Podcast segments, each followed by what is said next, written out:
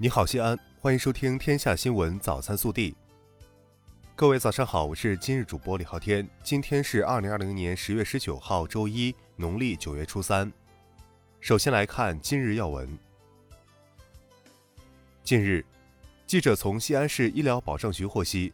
我市二零二零年度城镇职工基本医疗生育、工伤、失业保险缴费基数申报工作将于十月十九号至十一月三十一号进行。用人单位需在规定时间进行缴费基数申报，未按时完成申报的单位，单位的增减变更和待遇暂停，待完成申报后恢复正常。本地新闻。近日，我市召开三季度重点项目观摩测评暨冲刺四季度打好收官战动员会。记者从市发改委了解到。今年前三季度，全市三百二十八个市级重点在建项目完成投资两千八百一十九亿元，达到年计划的百分之一百点二，提前三个月完成全年任务。一百三十四个新开工项目全部启动建设，创历年最好水平。十月十八号，记者从市住建局获悉。目前，我市一千一百八十四个规划保留村庄已启动实施共同缔造美丽村庄五百八十八个，其中建成并通过验收共同缔造美丽村庄三百七十三个。十月十八号，经过三天的展览展示和对接洽谈，二零二零年中国西部国际采购展览会落幕。三天展会签订贸易和投资合同二十项，合同总金额五点五九亿元人民币。十月十八号下午，吸引力创新派西安创客精英会在西安高新区嘉汇坊举办。三位创新创业投资界的优秀人士，通过主题演讲、创业案例分享、创投风口预判等环节，为创业者提供满满干货，激励和引导他们开拓创新思维。随着前段时间气温骤降，西安不少分户采暖的家庭已烧起了壁挂锅炉。十月十八号，记者从西安秦华燃气集团获悉，近日前来购买天然气的市民络绎不绝。秦华燃气针对老旧小区老年群体多、出行不便的情况，推出了上门售气服务。小区居委会或物业公司可通过九六七七七预约。人民银行西安分行最新发布的金融统计数据显示，二零二零年九月末。陕西省人民币贷款余额同比增长百分之十三点四五，高于全国平均水平。前三季度贷款同比多增超千亿。九月末，陕西省人民币存款同比增长百分之十点五二，前三季度存款新增四千二百五十三点零一亿元，增量超上年全年水平。近日，西安市儿童医院儿童重症医学科先后收治了五名被胡蜂蛰伤的小患者。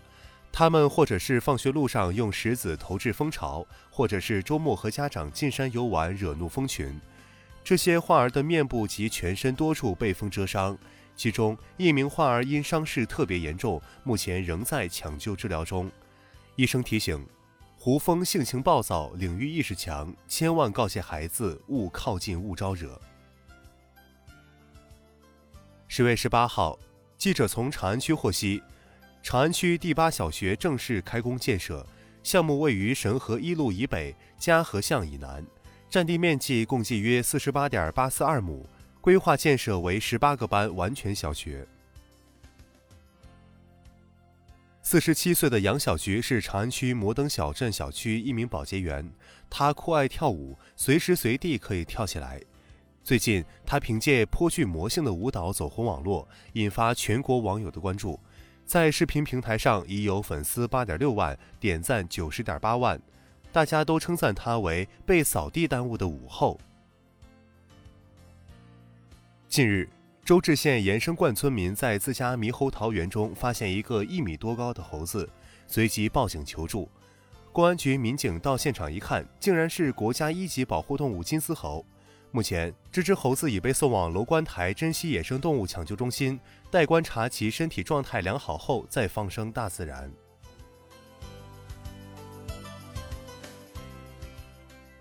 国内新闻：十八号，国家邮政局邮政业安全监管信息系统实时监测数据显示，二零二零年我国第六百亿件快件正式诞生，距离第五百亿件仅过去三十八天。十八号凌晨，武汉大学发布讣告，著名化学家、中国科学院院士、武汉大学教授、博士生导师张丽娜因病医治无效。于二零二零年十月十七号二十时在武汉逝世，享年八十岁。作为我国天然高分子科学领域的杰出科学家，张丽娜院士把自己的一生无私奉献给了祖国的科研和教育事业，为我国化学学科，特别是高分子物理与天然高分子材料领域的研究和发展做出了卓越贡献。最高人民检察院检务督察局原局长。巡视工作领导小组办公室原主任肖卓涉嫌严重违纪违法，目前正接受纪律审查和监察调查。官方简历显示，肖卓于今年十月被免现职，当月被查。十八号，北京市老龄办、北京市老龄协会发布《北京市老龄事业发展报告（二零一九）》。报告显示。二零一九年，北京市户籍居民平均期望寿命为八十二点三一岁，同时，北京市老年抚养系数为百分之四十四点三，意味着北京市每二点三名劳动力在抚养一名老年人。十月十八号下午四点，青岛召开新闻发布会，会上，青岛市副市长栾鑫通报青岛市胸科医院的疫情防控情况，目前医院暂停诊疗。并进行严格的隔离防控，继续开展核酸的筛查。经过五轮核酸检测工作后，未发现阳性病例。十月十八号，疾控部门已完成花都无症状感染者王某基因测序溯源分析。从进化关系来看，广州花都无症状感染者王某感染的病毒基因序列与王某工作的隔离酒店发现的境外输入病例病毒基因序列高度同源。主要变异位点完全一致，这个结果与之前流行病学调查结果完全吻合，因此可以完全确认王某感染来源于隔离酒店的输入病例。重点区域排查已经结束，累计排查十四万八千二百九十五人，核酸检测结果均为阴性。上海野生动物园十八号针对园区发生的动物意外伤人事件发布公告，公告称，十月十七号下午。上海野生动物园发生一起动物意外伤人事件，园区工作人员在猛兽区车入区实施作业时遭受熊攻击，致使一名工作人员不幸死亡。目前，园方正在积极配合有关部门进行事件调查。近日，一名男子被曝在境外账号上发布多条涉及未成年少女视频，显示定位于黑龙江齐齐哈尔，并表示其所发布内容为个人日记。并晒出大量未成年少女的隐私照。目前，警方已接到报案，网安部门已介入。十月十八号，白云山澄清公告称，有关媒体报道所涉及的相关结论，只是钟南山院士团队针对白云山复方板蓝根颗粒开展的抗新冠病毒体外筛选的实验结果，后续还需对该产品开展进一步相关工作。